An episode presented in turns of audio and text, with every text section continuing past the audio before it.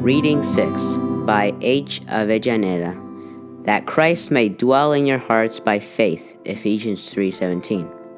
Dear brothers and sisters, around the world it is a great joy for me to share this message from God's word with you during this week of prayer. I pray that the Lord will establish your hearts at the end of this year 2021, a year that brought astounding events showing that the coming of Christ will be soon. I pray that we will all be prepared for eternity. Ephesians 3:17 is the basis of our reading for today, so that Christ may dwell in your hearts by faith. This is a very interesting phrase, especially as related to spiritual life. Let's go a little back in history and consider the great mercy that God has done for his people throughout all time. When the majestic temple that Solomon built in Jerusalem was completed on the dedication day, he knelt in front of Jehovah's altar and prayed before the entire congregation with his hands lifted to heaven. He asked the Lord a question But will God in very deed dwell with men on the earth? Behold, heaven and the heavens of heavens cannot contain thee. How much less this house which I have built? Second Chronicles 6:18. This biblical account, 2 Chronicles 7, verses 1 and 3, tells that in response to Solomon's question, God's glory and presence were manifested and filled the whole house. And when all the children of Israel saw how the fire came down and the glory of the Lord upon the house, they bowed themselves with their faces to the ground upon the pavement and worshipped and praised the Lord. Such power and manifestation were a matter of pride of the people of Israel, because God kept his promise in the temple, above the Ark of the Covenant. However, the scriptures record that in the second temple, the Lord's presence was face to face and complete in that place when the great desire of all ages came and taught in person, teaching, performing miracles, and preaching. Christ entered not only the temple at that time, but also various houses where he was well received.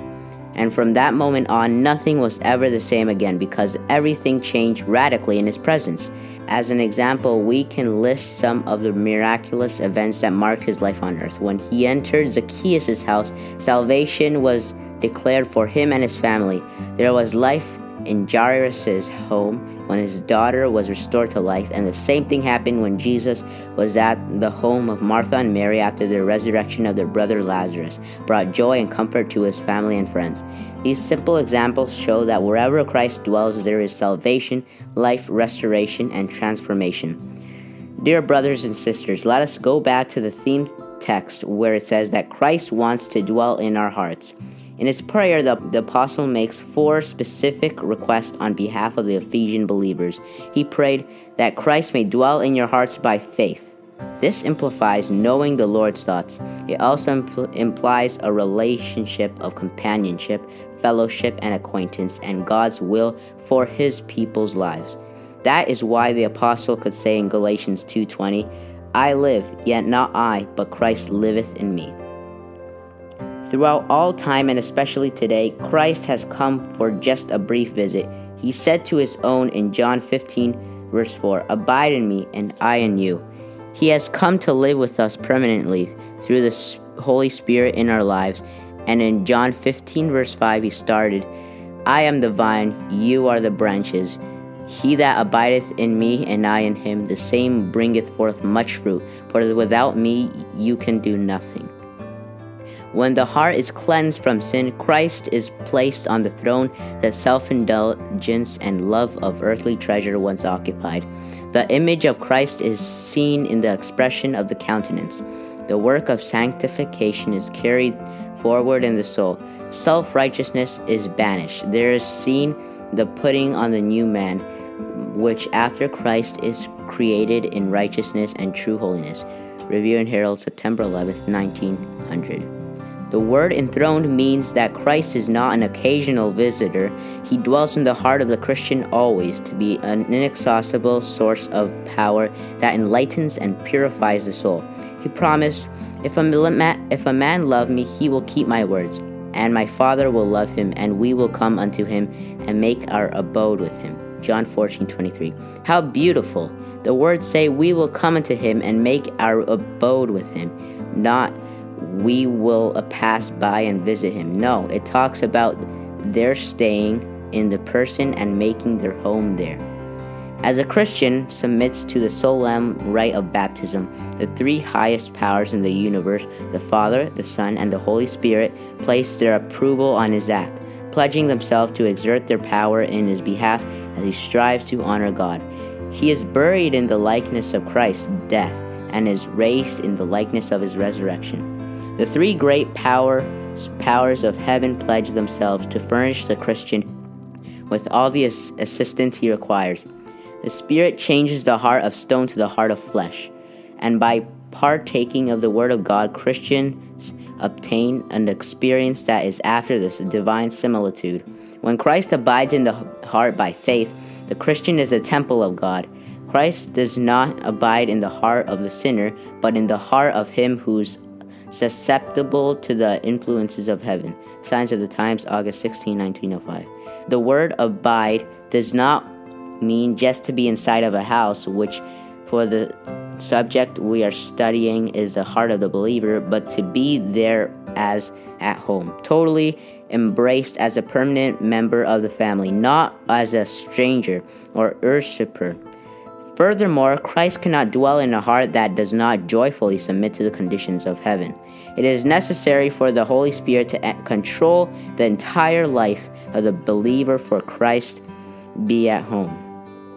If we have Christ abiding with us, we shall be Christians at home as well as abroad. He who is a Christian will have kind words for his relatives and associates. He will be kind, courteous, loving, sympathetic, and will be educating himself for an abode with the family above. If he is a member of the royal family, he will represent the kingdom to which he is going. He will speak with gentleness to his children, for he will realize that they too are heirs of God, members of the heavenly court. Among the children of God, no spirit of harshness dwells.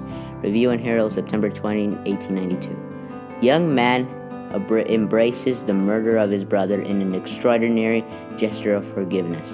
This was the headline in a newspaper, in the USA, in October 2019. The trial of a Texas policewoman who was accused of murder had an extraordinary, extraordinary ending when the victim's brother hugged her in court as a gesture of forgiveness.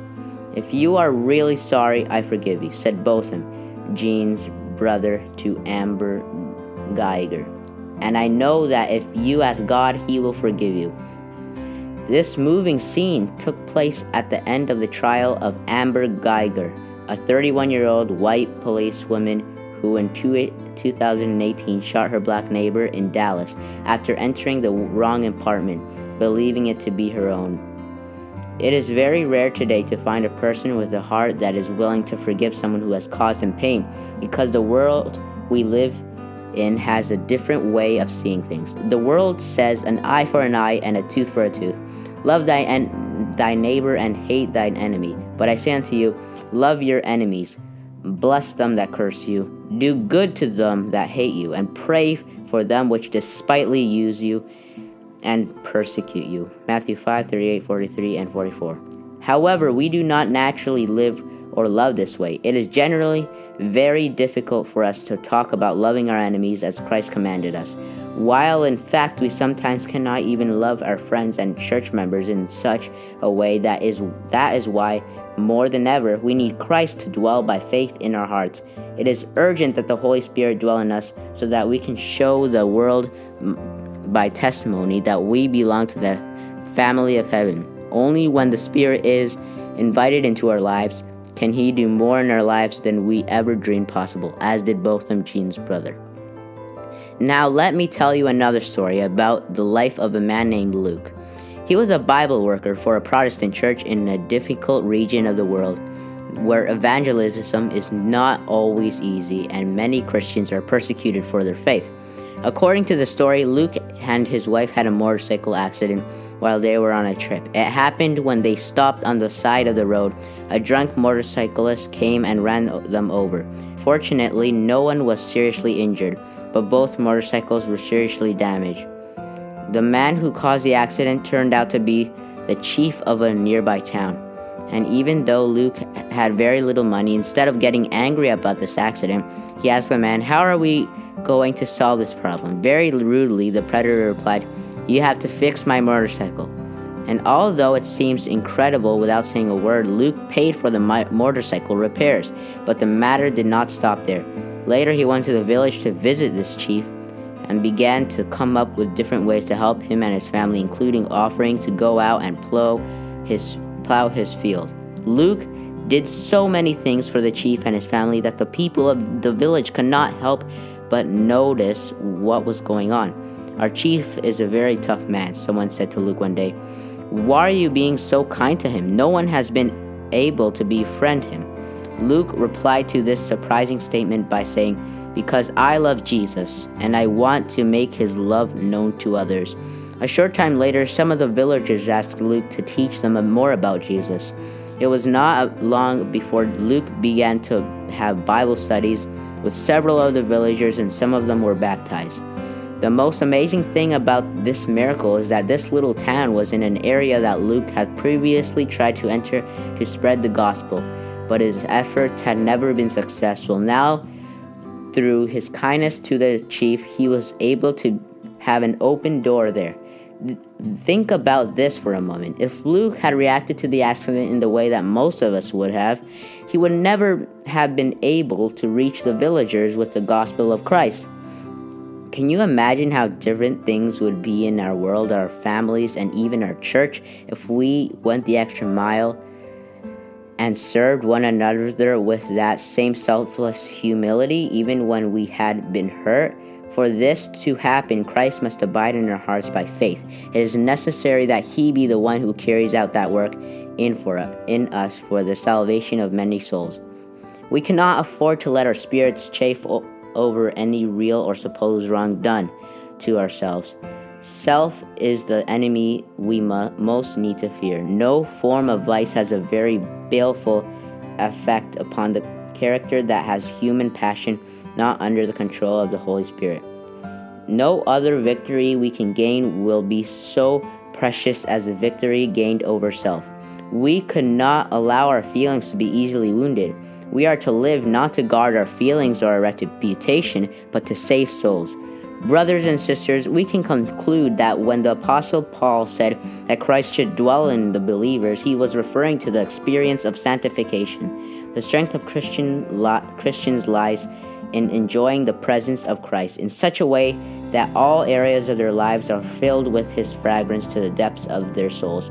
Do not put off this decision, but let Christ dwell in you by faith. It is time to have a clean house so that He can dwell in your heart and feel welcome. Remember, it is not you, but He who lives in you, and most importantly, governs your life. As a result of such an experience, you can serve Him out of love. The last rays of merciful light, the last message of Christ to be given to the world, it is a revelation of his character of love. The children of God are to manifest his glory in their own life and character. They are to reveal what the grace of God has done for them. Christ Objects Lesson, page 415. Dear brothers and sisters around the world today, more than ever before, we need to live this experience personally every day. We need to ask Jesus sincerely to come and dwell in our hearts so that we can show by our testimony that we represent the family of heaven on this earth. The time we have left is short. What we are living through now tells us that Jesus is coming soon. Ask Him to dwell in your hearts by faith. Life is blessed when God's presence and glory are manifested and fill the home. I sincerely pray that this is our experience before we begin the new year. Christ is coming soon. Maranatha. Amen.